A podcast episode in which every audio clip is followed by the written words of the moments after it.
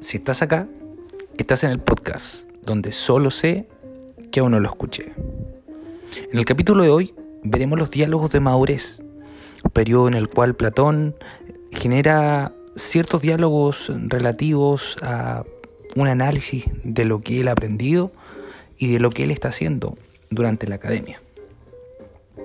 Durante este periodo, el filósofo permanece en su ciudad natal, en la ciudad de Atenas, a cargo de su academia, ya que en esa misma ciudad comienza a surgir la existencia de una segunda escuela, fundada por otro orador o filósofo llamado Isócrates, personaje que había sido discípulo de Sócrates y de los sofistas que habían en la ciudad, era un enemigo de la tiranía y del imperialismo ateniense.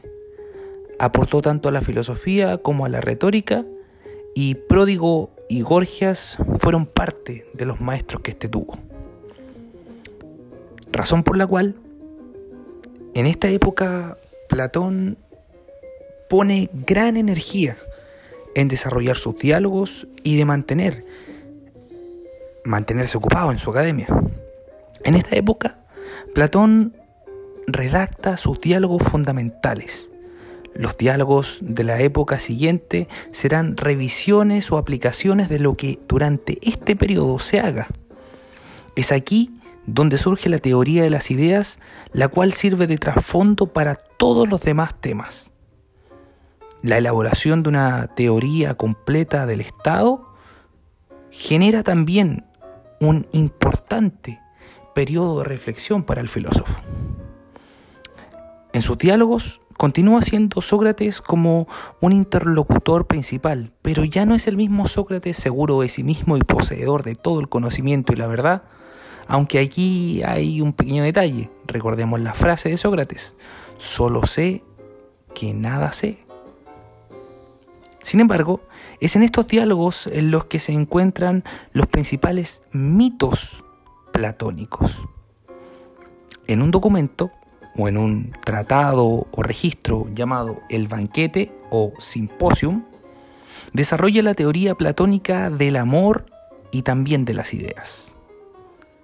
En el libro o en el documento o en el registro llamado Fedón, el cual sucede durante el periodo del maestro en la cárcel, Sócrates guarda o espera tranquilamente la muerte y dialoga sobre la inmortalidad del alma y sobre conceptos filosóficos. En otro documento llamado La República o Politeia, es con mucho el diálogo más amplio de dicha época, la cual indica la importancia del tema para Platón, además de una descripción del Estado tal y como lo concebía en aquel momento, recoge todos los temas principales de este filósofo. Por último, en el Fedro vuelve a tratar el tema acerca del amor, la belleza y el alma.